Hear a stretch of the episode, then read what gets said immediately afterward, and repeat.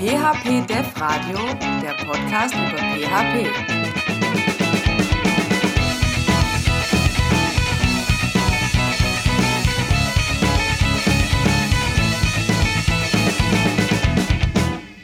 Herzlich willkommen beim PHP Podcast äh, des PHP Dev Radio. Wir sind in der Folge 10 und heute haben wir als Thema das äh, ja, Ganze rund um PHP Security.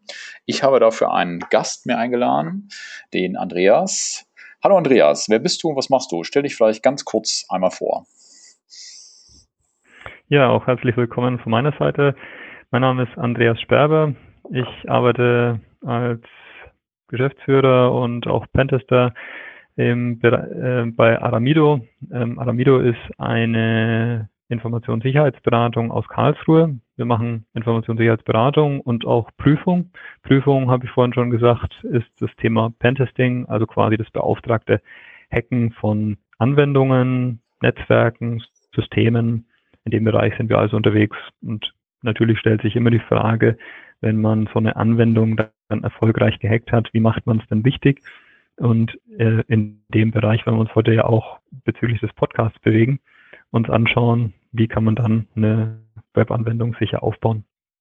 Genau, das wird uns jetzt die nächsten ja, 40, 45 Minuten begleiten und wir steigen einfach mal direkt ein mit meiner ersten Frage und das ist, äh, Andreas, was ist eigentlich Sicherheit und ja, warum ist das so wichtig? Ja, Sicherheit ist ein häufig ja, sehr, sehr schwammig oder abstrakt verwendeter Begriff.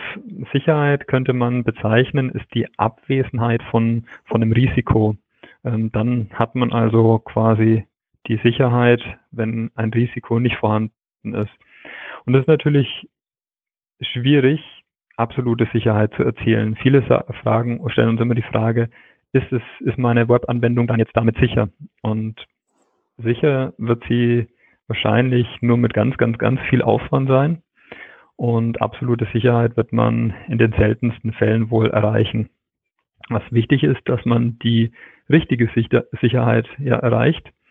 Und die richtige Sicherheit zu erreichen, kann man mit so Konzepten äh, sich aufdröseln, wie zum Beispiel Threat Modeling. Ja, das muss man sich also mal anschauen. Da können wir dann später mal auch noch kurz drauf eingehen und eben das richtige Sicherheitsniveau für einen selbst äh, zu erreichen. Also jedem wird klar sein, dass beispielsweise eine Bank oder eine Banking-Software, Online-Banking-Software ein viel höheres Sicherheitsniveau hat als vielleicht ein, eine normale Webseite im Internet. Ähm, davon abgestuft ja auch schon wieder ein Webshop, über den vielleicht keine Finanztransaktionen, also kein Payment abgewickelt wird. Ähm, in einem Shop, wo Payment-Transaktionen abgewickelt werden, ist die, das Sicherheitsniveau wiederum vielleicht höher. Und so muss man also äh, Abstufungen machen und das richtige Sicherheitsniveau für sich selbst finden, sodass man ausreichend sicher ist.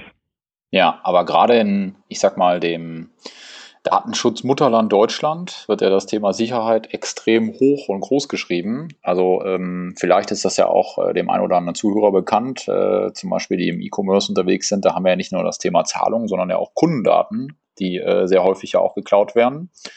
Und äh, so wie sich wahrscheinlich auch die, ich sag mal, du hast es gesagt, das Sicherheitslevel oder das Sicherheitsniveau, was ähm, jedem so ähm, wichtig ist, über die Zeit entwickelt, hat sich auch die Sicherheit über die äh, Jahre der Zeit weiterentwickelt.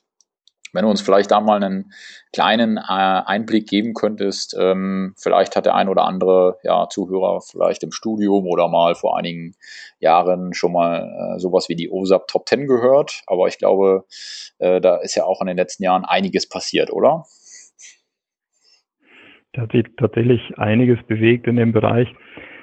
Also was wir immer mehr erkennen können, ist, dass Angriffe immer professioneller werden und auch die Banden und Hacker immer professioneller werden, ähm, sich ihr, ihre Aufgaben professionalisieren und ähm, auch Aufgabenteilung durchführen. Also im Darknet ähm, kann ich mir heutzutage ohne Probleme äh, Trojan as a Service leisten. Ja, äh, das ist kein Problem. Aber um mal so ein bisschen in die Vergangenheit zu schauen, da hat sich gezeigt, als es so anfing, und ich meine, das Hacking oder das Manipulieren von irgendwelchen Systemen ist an sich nichts Neues. Ne? Also Manipulationen im, im, im, von physischen Systemen gab es ja auch schon immer. Jetzt, wenn man da ein bisschen in die digitale Welt ähm, guckt, dann erkennt man eigentlich in der Vergangenheit, dass da erstmal Kiddies, Script Kiddies unterwegs, unterwegs waren, die, wo, wo, wo noch kein, äh, kein richtiges Ziel erkennbar waren. Also da wurden beispielsweise Defacements gemacht oder irgendwelche Dinge zerstört, wo vielleicht noch keiner von was hatte, weil keine Erpressung irgendwie nachfolgte. Und dann mit der Zeit haben Banden immer mehr angefangen, einzelne Institutionen, Organisationen und Firmen anzugreifen, ganz gezielt, um beispielsweise Kreditkartendaten äh, zu erbeuten oder Bankdaten im Allgemeinen, Finanztransaktionsdaten. Und das wurde eben immer zielgerichteter, zielgerichteter auf einzelne Institutionen. Und heute ist es sehr, sehr zielgerichtet, aber da ist ähm, ja auch viel Beifang äh, dabei. Ich meine, heutzutage Geschäftsmodelle ähm, wie Krypto, äh, Trojaner und so weiter, Angriffe auf Server, um Crypto Mining zum Beispiel zu betreiben. Das ist heutzutage ja ein sehr skalierbares Geschäftsmodell geworden.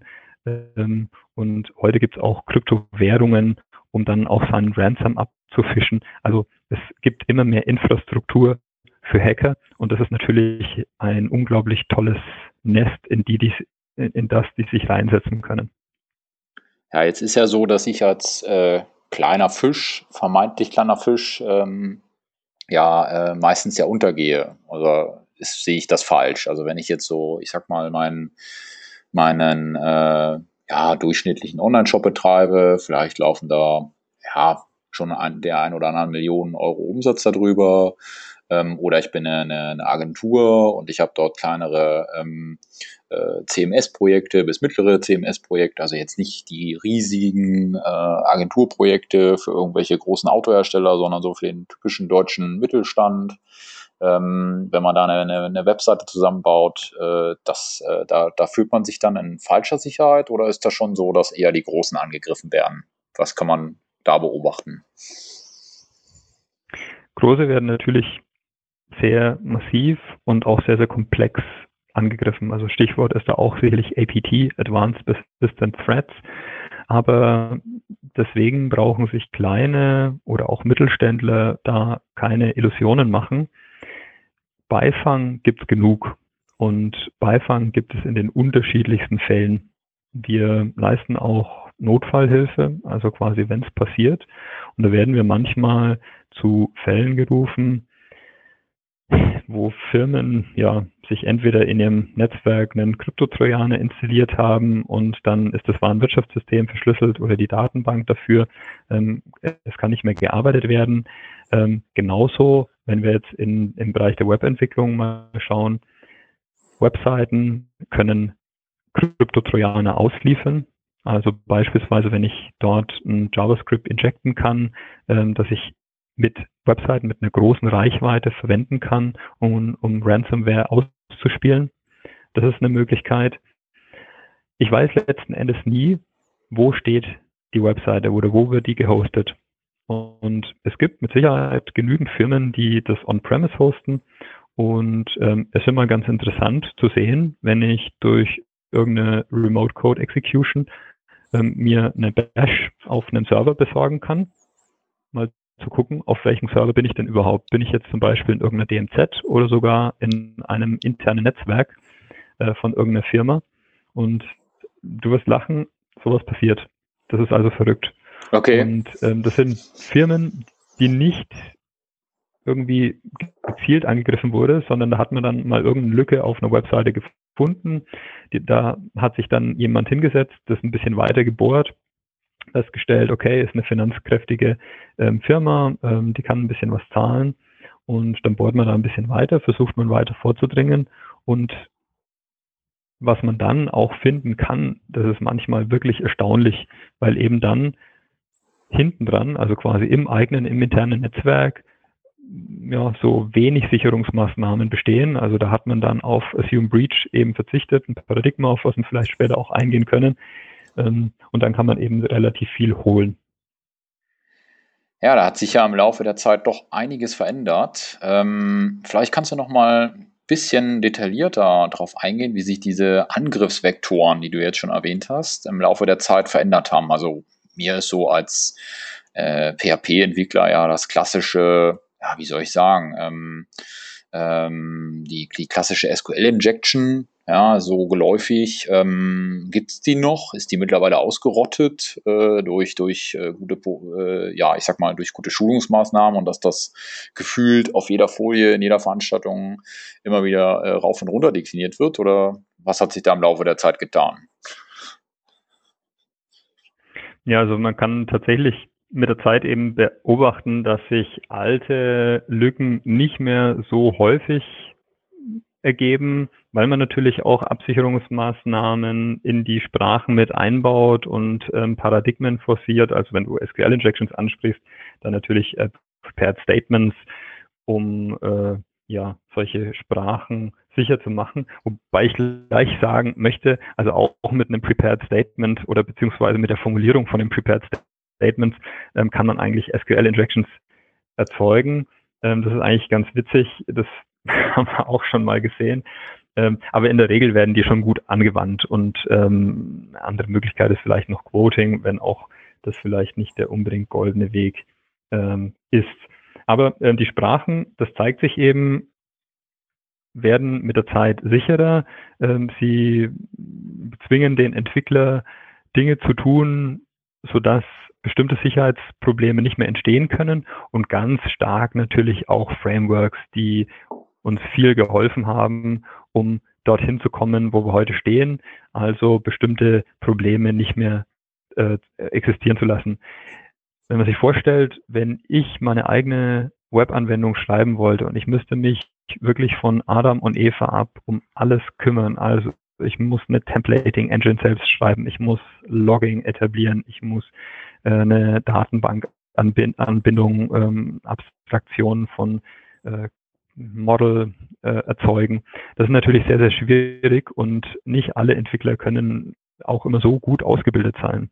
Und eine, ein Framework gibt natürlich die Möglichkeit, auf etwas Bestehendes aufzusetzen, gute Paradigmen, guten Paradigmen zu folgen, die sich andere schlaue Leute überlegt haben.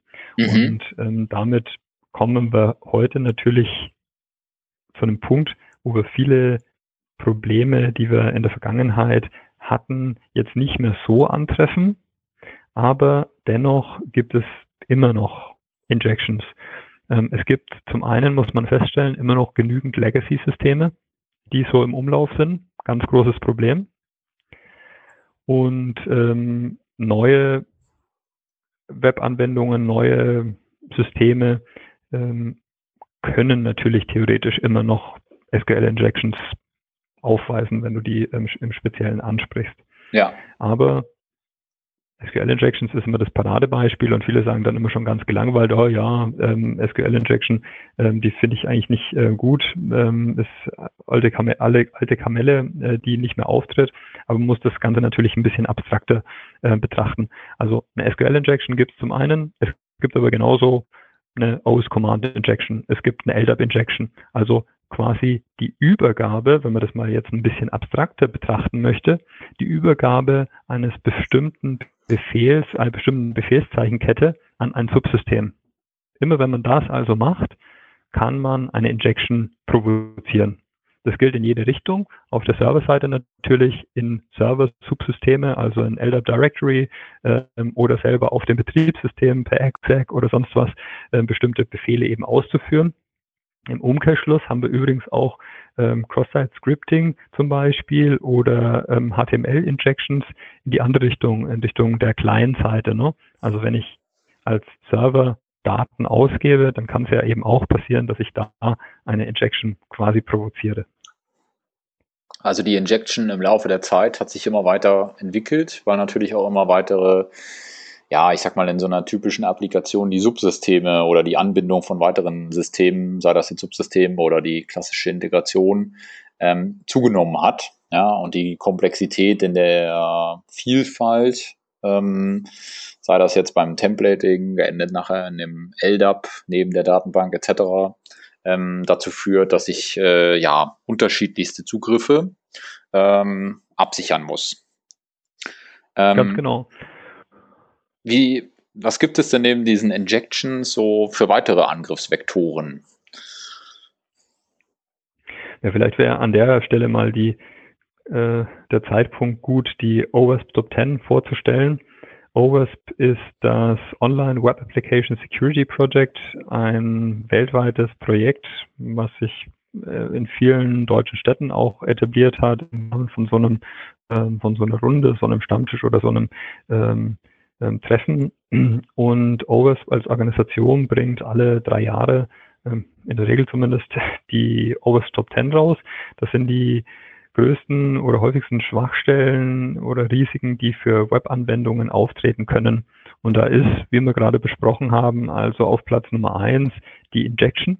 Mhm. Die Injection, also wie, wirklich abstrakt auch zu verstehen als Injektion von einer Befehlszeichenkette oder von Befehlen an ein Subsystem. Und ich glaube, das ist das Wichtige, dass man das natürlich auch erkennt. Das wird es in alle Ewigkeiten geben, weil wir gerade ja ähm, Dienste sehr stark trennen und, und Microservices ähm, etablieren und so weiter und so fort. Das heißt, wir wollen ähm, da Subsysteme haben und immer dort muss ich also beobacht, äh, beachten, was ich für Befehle übergebe und muss ich die entsprechend maskieren oder nicht. Platz Nummer zwei der häufigsten Schwachstellen ist die Broken Authentication, also quasi die kaputte oder defekte Authentifizierung. Und vielleicht muss man da auch nochmal den Unterschied erklären. Wir unterscheiden eigentlich hier zwischen Authentifikation und Autorisierung. Also Authentifikation stellt klar, wer bin ich, was ist meine ähm, Identität und die Authoriz äh, die Authorization ist eben quasi, was darf ich, was darf der eigentliche Benutzer. Mhm. Und da werden sehr, sehr viele Fehler gemacht, eben in der Authentication, also quasi der Feststellung, was ist das für ein Nutzer ähm, und dann im Anschluss, was darf der. Was ist denn so eine Broken Authentication? Also, wenn du da vielleicht mal ein Praxisbeispiel äh, geben kannst. Es gibt relativ viele ähm, oder Teilprobleme, die damit ähm, einhergehen. Ein großes Problem, was man heute durch viele, viele geleakten Kennwörter hat, ist, dass man zum Beispiel eine User Enumeration machen könnte. Also feststellen, welcher Benutzer ist an dem Dienst zumindest grundsätzlich mal vorhanden und dann vielleicht die tausend häufigsten Kennwörter durchprobieren. Mhm. Und dadurch, dass ich Kennwörter per Brute Force in einem Webumfeld zugegebenermaßen ein bisschen schwieriger. Ähm, aber dadurch, dass ich immer noch Brute Forcing machen kann oder das beispielsweise benutze in, in vielen Webanwendungen, die das gleiche Kennwort nutzen. Ja, häufiges, ähm, häufige Situationen, die man antrifft, kann ich eben die Authentifikation umgehen oder manipulieren und mich als jemand ausgeben, der ich eigentlich gar nicht bin. Mhm.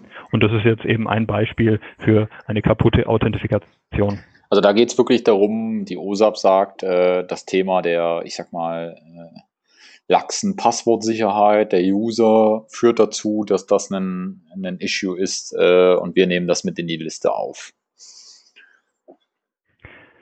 Genau, richtig. Also die, die Liste, die pass, äh, basiert auf einer, ja, auf den Erfahrungen von vielen Firmen, die in dem Bereich arbeiten. Das können sicherlich Agenturen sein, die äh, Systeme, Webanwendungen erstellen, aber auch ganz viel Security Guys aus unserer Branche, die diese Erfahrung machen, die immer wieder solche äh, ja, bei Pentest beispielsweise ähm, Vulnerabilities finden und ähm, das dann in diesen Listen aufführen. Äh, Broken Authentication ist also Top 2 äh, der Probleme bei Webanwendungen. Mhm. Was ist denn noch auf Platz 3? Vielleicht kriegen wir den auch noch mit untergebracht. Platz Nummer drei, äh, wer hätte das gedacht, ist die Sensitive Data Exposure, also quasi die, äh, die Veröffentlichung von sensitiven Daten. Mhm. Großes Thema jetzt seit Yahoo mit so viel geleakten Daten, aber jetzt auch neulich wieder am Wochenende äh, die Automobilbauer, die ähm, ein paar Gigabyte an Daten verloren haben. Ähm, jetzt in jüngster Vergangenheit, ich glaube vor ein oder zwei Wochen war es, ähm, die Domain Factory, die eine Sensitive Data Exposure hatte. Also man trifft sowas immer wieder ähm, und aus unterschiedlichen Gesichtspunkten. Ne? Entweder weil man einfach bei der Authorization oder bei der Authentication geschlafen hat, ähm, also quasi ein äh, Folgeproblem davon, ähm, oder ähm, weil ähm, Sachen einfach ähm, geleakt wurden aufgrund äh, von äh, Fahrlässigkeit ähm, bei der Entwicklung. Ähm, und dadurch kommen eben sehr, sehr viele sensitive Daten an die Öffentlichkeit und äh, werden geleakt. Das heißt aber auch die ähm, sozusagen äh, die Möglichkeit, solche sensitiven Daten auszugeben, ähm, wird, äh, äh, also wäre ja dann ein, ein, Problem für mich. Also bei der Broken Authentication kann ich mir jetzt natürlich ja, da kann ich verschiedene Erziehungsmaßnahmen in meine Webanwendung mit hineinnehmen, dass ich sage, okay, dieses Kennwort muss so und so viele Zeichen haben und muss irgendwelche Sonderzeichen haben, also so diese unmöglichen Formulare, die dann nachher dazu führen, dass ich unmögliche Passwörter vergeben muss, äh, was so ein Stück weiter dagegen wirken kann, was wahrscheinlich die, also würde ich jetzt mal schätzen, die beste Sicherheitsmaßnahme ist, die man da einprogrammieren kann. Ähm, währenddessen bei den, bei dem, äh, ja, dem Freiwerden oder Freigeben von, ähm, von Informationen, was sind denn da so die, ich sag mal, typischsten äh, Fallen, in die der Programmierer hineinläuft. Also indem der einfach irgendwelche Daten sozusagen frei, ich sag mal, der feuert irgendeine Select-Query ab mit irgendeinem Stern, dann kann ich die injecten und dann habe ich dann Echo mhm. drauf, ohne dass ich den Output nochmal überprüfe. Führt das zu solchen Ergebnissen oder wie, wie kriege ich das sozusagen hin programmiert, dass ich so eine Lücke, dass ich so eine Lücke da drin habe? Ich mache mal ein ganz triviales Beispiel, was jedem direkt einleuchten sollte. Wir sind immer mehr auf dem Vormarsch zu mehr, zu mehr HTTPS. Das heißt, wir versuchen, die komplette Kommunikation eigentlich zu verschlüsseln. Und dennoch gibt es immer noch Ressourcen, die über HTTP kommuniziert werden. Mhm. Jetzt, wenn ich mich auf eine Anwendung einlogge, dann erhalte ich ein Cookie. Und die Session-ID dazu übertrage ich in jedem Request. Mhm. Und die Session-ID ist meiner Meinung nach ja ein sensitives, eine sensitive Information. Weil wenn ich die besitze, kann ich mich als dieser Benutzer einloggen. Ja. Sogenanntes Session Writing kann ich dann übernehmen. Jetzt wenn also diese, wenn bestimmte Ressourcen per HTTP über oder aufgerufen werden, dann schickt der Browser, wenn nicht bestimmte Maßnahmen ergriffen werden, schickt der Browser Session IDs mit. Mhm. Was kann, kann ich in einem Netz kann ich in einem Netzwerk dieses, äh, diesen Datenverkehr mitlauschen? Das könnte ein Internetcafé sein, das kann aber auch ein äh, Hotelnetzwerk sein. Ne? Also völlig wurscht, ganz viele Möglichkeiten und natürlich der BND und äh, so weiter, weiter auf dem DE6, ähm, aber so mächtig sind wir meistens nicht. Ähm, dann kann ich eben diese ähm, Session-ID mitlesen. Und um das zum Beispiel verhindern, könnte man ähm, Cookies, die ausgeliefert werden, als Secure-Only definieren. Okay, das heißt, ich fleck die als Secure Only und dann laufen die nur Oder über Secure, HTTPS. Vielmehr, ja. ja. Secure ja. Ähm, heißt das Attribut, genau, ja. Dann wird, ähm, dann schickt der Browser das äh, Cookie bzw. die Session-ID eben nur bei Secure-Verbindungen. Mhm.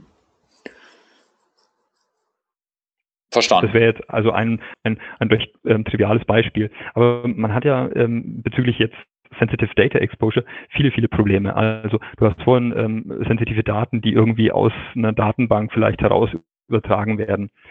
Ähm, wir haben mittlerweile, das vielleicht, ist vielleicht ein Beispiel ähm, für, ähm, was wir mit der Zeit dazugelernt haben.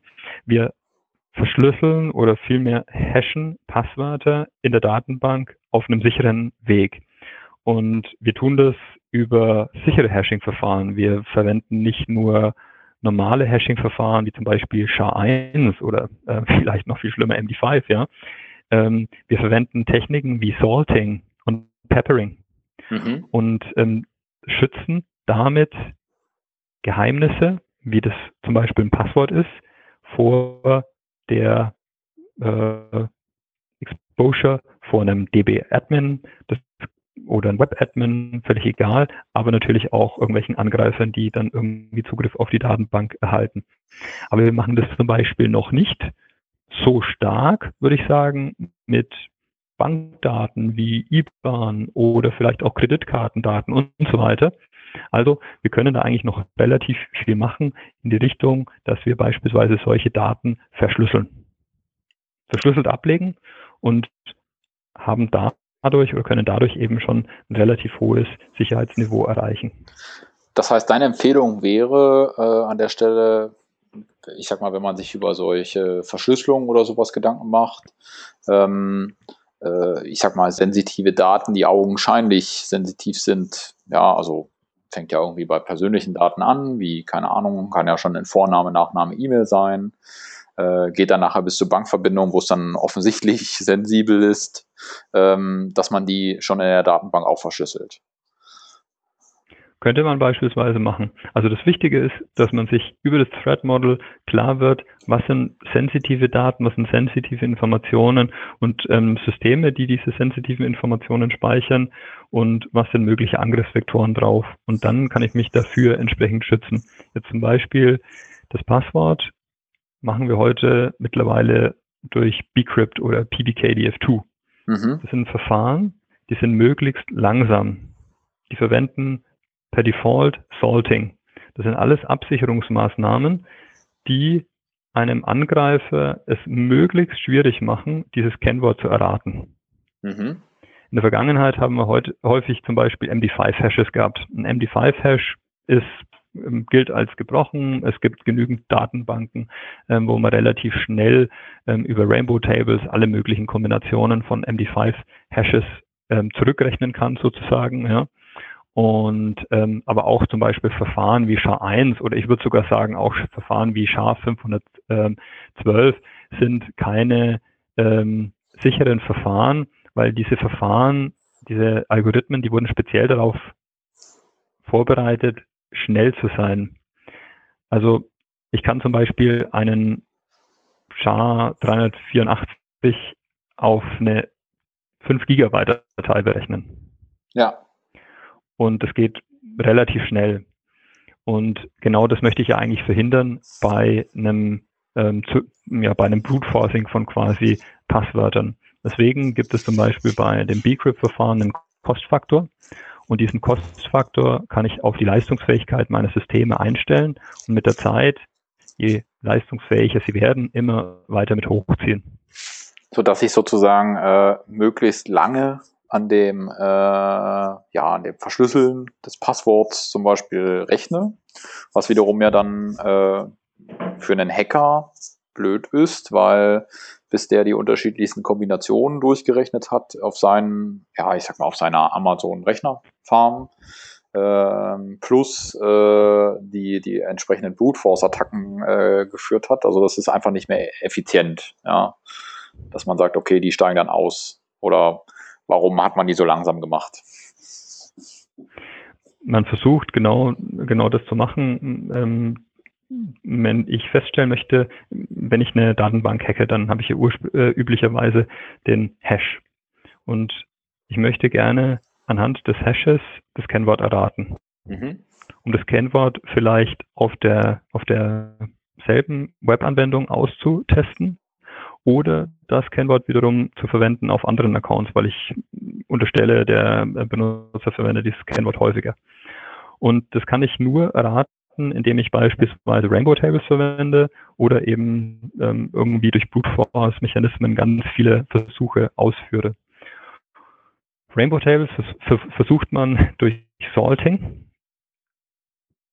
zu umschiffen. Salting ja. ist ein Verfahren, bei dem ich zu jedem Benutzer ne, ein eigenes ähm, Salt, was kein Geheimnis darstellt, eben verwende und das eben in die Hash-Berechnung mit einfließen lasse. Und dann verwende ich eben sehr, sehr viele Runden, so dass ich dieses Verfahren möglichst langsam mache. Aber was heißt möglichst langsam?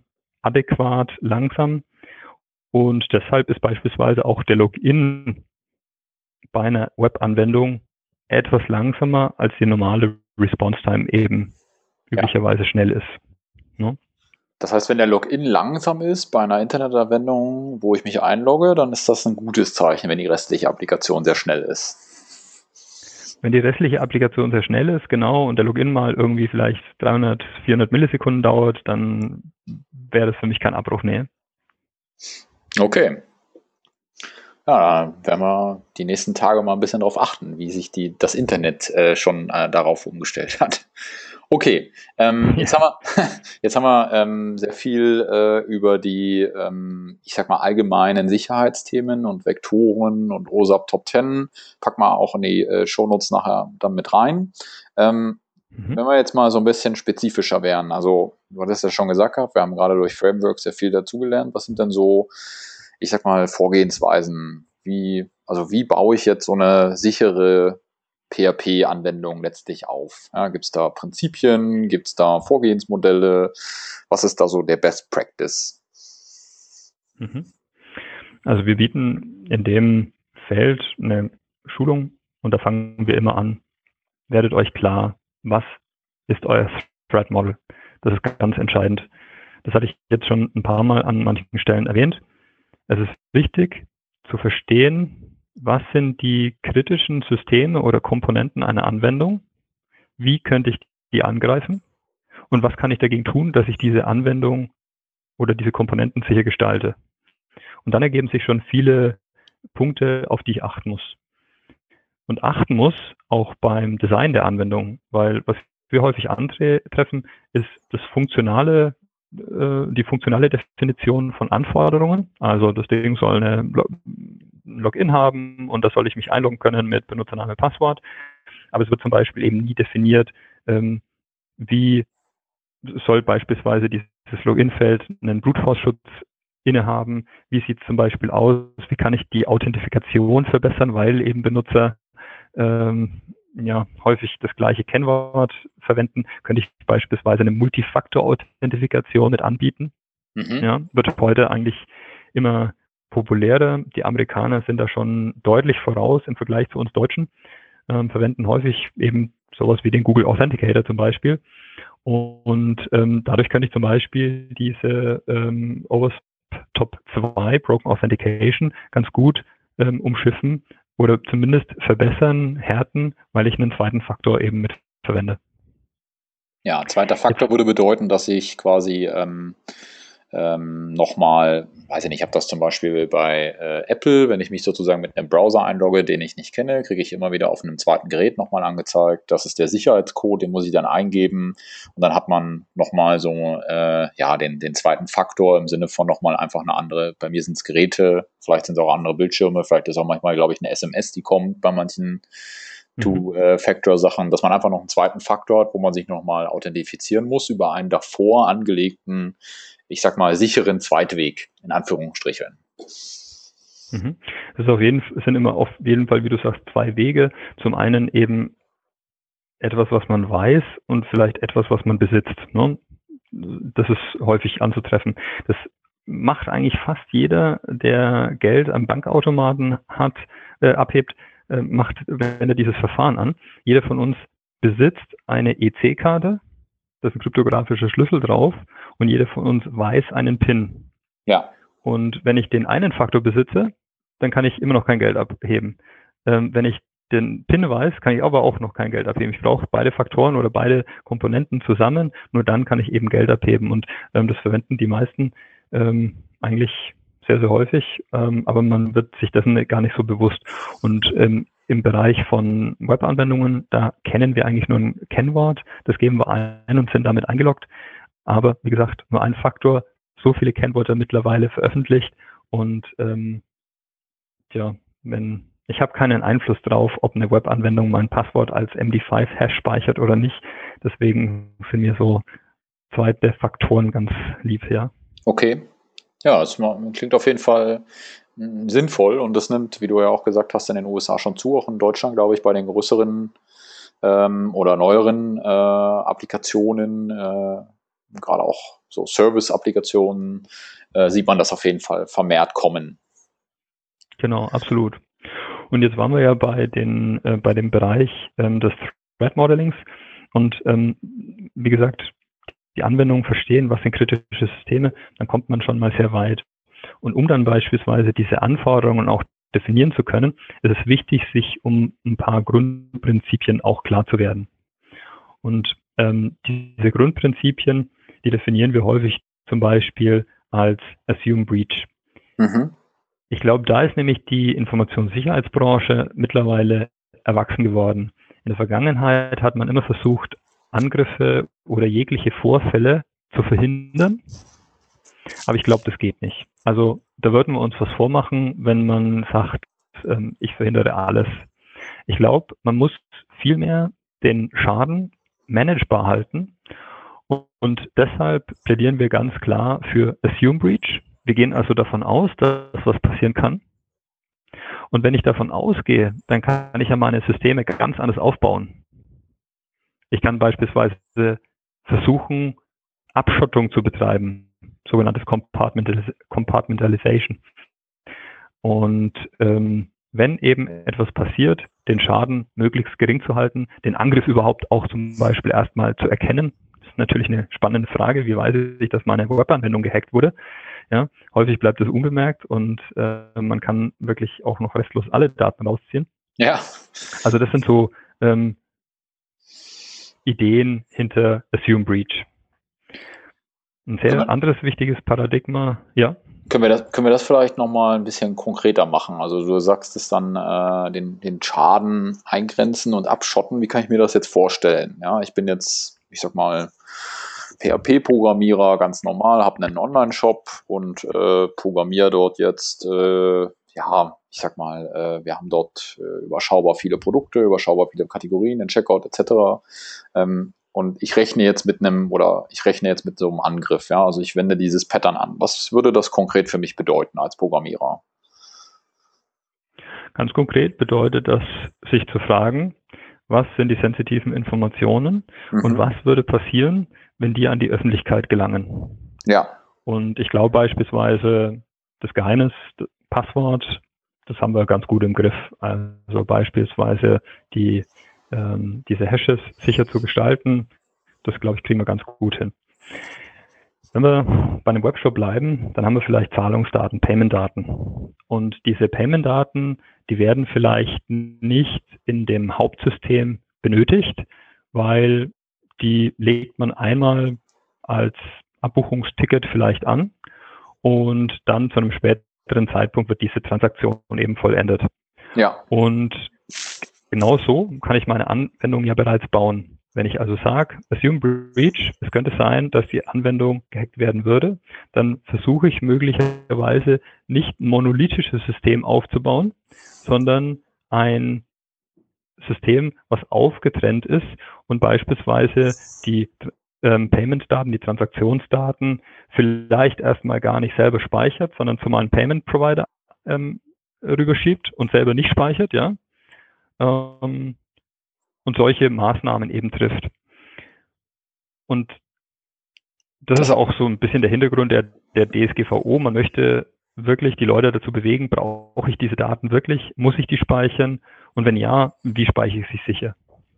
Das heißt, ich würde sozusagen durch das, äh, ich sag mal, Microservices-Pattern, also mache ich sozusagen architektonisch schon auch so ein Stück weit ähm, eine, eine Abschottungstaktik, eine potenzielle. Ähm, ist das dann so, wenn ich jetzt auch sage, ich habe äh, unterschiedliche Services und ich kann die dann einfach auch abstellen? Ne? Also ich mache mal ein Beispiel, der, keine Ahnung, ähm, der, der lesende Bestellservice oder sowas äh, ist halt extra gekapselt, ist extra deployed, wird aber über eine Datenbank getrieben, betrieben und den stelle ich jetzt eben ab und da ja meine äh, ja, ähm, Composition-Oberfläche, äh, die das dann alles, diese Microservices nachher verheiratet, dann natürlich auch mit so einem nicht vorhandenen Microservice äh, umgehen kann, würde die dann eben die Bestellung nicht anzeigen können, aber ich hätte sozusagen für den Fall, dass ich angegriffen werde oder dass ein Angriff stattgefunden hat, eben auch diesen Service mit den sensiblen Bestelldaten oder Kundendaten oder Zahlungsdaten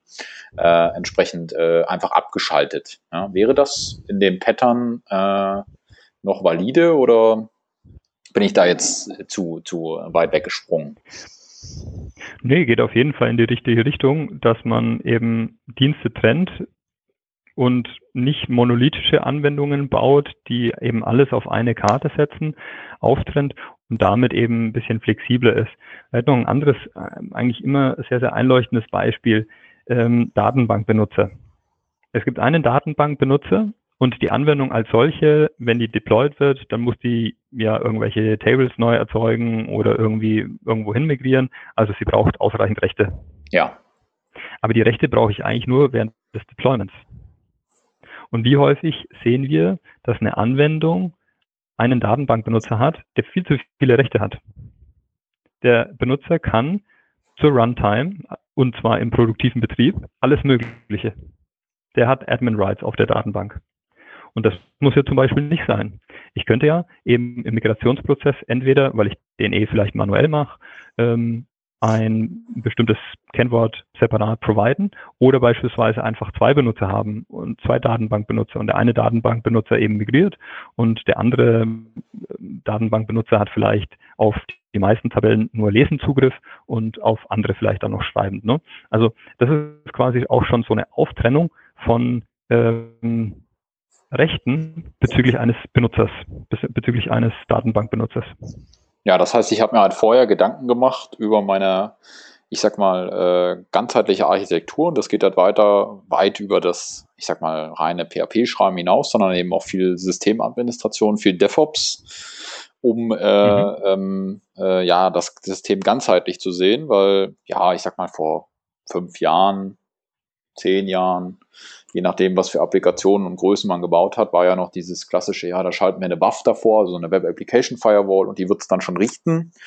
Ähm, das mhm. ist natürlich heutzutage äh, durch die, ich sag mal, Trickiness, Komplexität der Anwendung, wie wir es vorhin auch schon mit den Injections hatten, äh, natürlich nicht mehr so einfach. Ja, also das kann man nicht mehr so einfach auf diese eine Partei abwenden, die kümmert sich da um Sicherheit, sondern das zieht sich natürlich durch das gesamte System. Okay, super. Mhm. Ähm, Du ähm, hattest vorhin mal erwähnt Legacy-Applikationen. Ja, also jetzt würde ich mal vermuten, dass der eine oder andere unserer Hörer auch noch mit solchen Legacy-Applikationen zu tun hat. Ich glaube, PHP 5 ist ja auch nicht tot zu kriegen. Das ist so ähnlich wie mit PHP 4 damals. Ähm, ähm, wie äh, ja, stehst du denn dazu? Gibt es da Möglichkeiten ähm, oder sagst du, ja, das ist alles schon so alt, alles nicht mehr gepatcht? Ähm, da würde ich mal äh, über einen Upgrade nachdenken ähm, oder was, was, kann, was können die Leute tun? Hausaufgabe Nummer eins, Updates installieren. Und das, dieses Problem, das zieht sich durch eigentlich die meisten Anwendungen durch, also heutzutage, wie entwickeln wir PHP-Anwendungen mit Composer zum Beispiel. Ähm, wir installieren uns zu einem bestimmten Zeitpunkt irgendwelche Packages, die liegen dann da in einer bestimmten Version, gelockt ähm, über die Composer Log und dann liegen die da halt. Mhm. Und häufig genug treffen wir Systeme an, die einfach verwundbare Bibliotheken verwenden. Ist ja auch gut, dass wir das heutzutage machen, dass wir auf ähm, PDF-Printer, auf ähm, Twig als Templating Engine und so weiter zurückgreifen. Aber wir müssen eigentlich permanent dafür sorgen, dass die Updates eingespielt werden. Weil kann ich beispielsweise die Version von einer Bibliothek fingerprinten und das ist ja häufig zumindest, also wenn irgendwelche JavaScript-Libraries oder sonst was nach außen ausgegeben, steht ja die ähm, Versionsnummer sogar im Klartext ähm, da oder wenn ich einen ähm, PDF, äh, den PHP-Mailer verwende, dann ähm, schicke ich mir halt mal eine E-Mail über das Kontaktformular und dann steht im E-Mail-Header die entsprechende Versionsnummer. Und wenn ich das weiß, dann kann ich auf einfache Art und Weise nachschauen, was sind die Schwachstellen dieser Library und ja. kann sie gegebenenfalls ausnutzen. Und diese Hausga Hausaufgaben, die müssen wir wirklich machen. Wir müssen Prozesse etablieren, sodass wir eigentlich permanent, und damit meine ich wirklich täglich und nicht einmal im Monat Patch Day oder einmal im halben Jahr. Ähm, wir müssen täglich überprüfen, gibt es etwas, wo eine bekannte Sicherheitslücke vorliegt. Und wenn ich das, wenn ich davon erfahre, muss ich mich an die Arbeit machen, diese, dieses Update auszurollen. Das kann sogar so weit gehen, dass ich sage, okay, ich muss das Ding abschalten, weil mir das zu heiß ist. Ja, das heißt, ähm, ähm, deine Empfehlung wäre dann für Leute mit Legacy-Applikationen Upgrade, Upgrade, Upgrade. Also da führt kein Weg dran vorbei. Ähm, beziehungsweise äh, sich vielleicht nochmal mit seiner, wahrscheinlich davor nochmal äh, in dem Kontext mit seiner Systemarchitektur zu beschäftigen und gucken, okay, was kann man vielleicht so an Low-Hanging Fruits, Datenbank-User trennen etc. schon mal durchführen, um äh, ja, äh, ich sag mal, ähm, äh, einfache Sachen zu erledigen, ohne gleich in den großen Upgrade-Bahn zu verfallen. Aber das ist natürlich ein äh, wichtiger Punkt. Okay, ich gucke so ein bisschen auf die, auf die Uhr. Wir haben, wir sind doch sehr weit. Ich glaube, gerade dieses, dieser letzte Punkt, den du erwähnt hast, dieses tägliche Updaten da, ähm, oder tägliche Überprüfen nach äh, Updates, ähm, wenn das vielleicht schon mal passieren würde, das kann man ja sicherlich auch sehr gut in die Continuous Integration mit einnehmen. Ähm, da sollten wir auf jeden Fall äh, nochmal einen zweiten Podcast machen und um dieses ganze Thema Tooling und um dieses ganze Thema, äh, was, was kann ich eigentlich tun, um äh, hier regelmäßig auch auf dem aktuellen Stand zu bleiben, weil, so wie ich dich jetzt verstanden habe, selbst die beste äh, Vorgehensweisen in der Programmierung, selbst die besten Prepared Statements etc. schützen einen jetzt nicht, wenn ich meine Bibliotheken nicht permanent im Auge habe. Und äh, da kann natürlich, ich sag mal, morgen ein Exploit vom PHP-Mailer kommen, übermorgen ein Exploit vom äh, von der Template Engine etc. etc. Dann äh, zieht sich das natürlich so durch meinem ja, Bibliothekenwelt durch und wir verwenden ja auch immer mehr eine komponentenorientierte Programmierung, also eine, wo wir einzelne Teil-Libraries äh, nutzen und jetzt nicht mehr das ganze monolithische Cent-Framework äh, installieren oder Symfony-Framework installieren und nur das verwenden, sondern mit dem Composer natürlich eine Vielzahl Dependencies sozusagen auch im Blick haben müssen. Ja. Ganz genau, ja. Ähm, ich meine, letzten Endes, nur weil es keine Updates mehr gibt, heißt ja noch lange nicht, dass, äh, also quasi, wenn über den Update-Channel äh, keine Updates mehr kommen, heißt es ja noch, noch lange nicht, dass die Updates dass es keine Updates gibt. Also äh, End of Life sollte man auf jeden Fall auch äh, im Blick behalten. Und deswegen, weil du sagst, ähm, PHP 5 und so weiter, ähm, irgendwann gibt es keine Updates mehr äh, dafür. Und ähm, das eben nur deshalb, weil nicht weil keine Sicherheitslücken mehr da sind, sondern weil der Hersteller einfach auch keine Updates mehr rausbringt. Und dann muss ich mir gesonderte Maßnahmen überlegen. Ich verstehe schon, ähm, nicht immer ist ein Upgrade wirtschaftlich, aber ich muss mir dann zumindest Gedanken machen, wo stelle ich das Ding hin? Läuft es irgendwie nur in Anführungszeichen im Internet oder steht es mitten im Internet? Ähm, oder was kann ich für andere Absicherungsmaßnahmen eben machen? Ja, verstanden. Klasse. Du, vielleicht äh, letztes Thema. Ähm, was sind denn so typische Anlaufstellen? Gibt es Weiterbildung? Was kann ich tun, wenn ich jetzt äh, mich als äh, Entwickler bei dem Thema Sicherheit ähm, im Kontext PHP aufschlauen will? Ja, was ähm, ich vorhin schon angesprochen habe, ist natürlich OWASP. Es gibt unterschiedliche Stammtische. Jetzt sind wir hier aus Karlsruhe und Umgebung. Es gibt äh, einmal im Monat einen OWASP-Stammtisch hier in Karlsruhe. Den gibt es aber auch in München, in Heilbronn, in Hamburg und so weiter. Das sind große Stammtische vorhanden. Ähm, selbstverständlich kann man auch eigene Stammtische gründen, um sich eben zusammenzutreffen und sich äh, Gedanken machen, wie kann, können wir eben Online Web Application Security ein bisschen weiter vorantreiben und ähm, uns dafür sensibilisieren. Die OWASP Top 10 kennen viele schon. Schaut da mal auf die Seite von dem OWASP Projekt. Ähm, das ist eine gu ganz gute Möglichkeit, es gibt dann noch andere Projekte. Wenn wir über Tooling ähm, bei einem der nächsten Podcasts sprechen, ähm, können wir auch zum Beispiel auf Set, dem Set Attack Proxy eingehen, auch aus dem OWASP-Projekt. Und selbstverständlich ähm, Ausbildung. Also es gibt unterschiedliche Schulungen. Wir selbst bieten eben eine Secure, einen Secure Coding Workshop an, der auf den OWASP Top 10 aufbaut. Der geht also Punkte durch, ähm, wie eben äh, Input Validation, Output Escaping, ähm, Authentication, Authorization und so weiter, ähm, diese Punkte. Und ähm, wir versuchen durch Hacking die Entwickler auch mit dazu bringen, die Probleme, also quasi den Ursprung, den Kern des Problems ähm, richtig gut zu verstehen und auch selber mal zum Beispiel ein Cross-Site-Scripting auf eine natürlich von uns vorbereitete Testanwendung auszuführen und dadurch ganz gut sehen kann, was hilft gegen bestimmte Schwachstellen und was hilft eben nicht. Ja. Ja, klasse. Also da haben wir auf jeden Fall ein buntes Potpourri von äh, Online-Tools, äh, Nachlese, Nachschlagewerken, Workshops und äh, ähm, ja, Stammtischen, an denen man teilnehmen kann. Und ich glaube, da findet sich sicherlich für jeden was, ist da was dabei.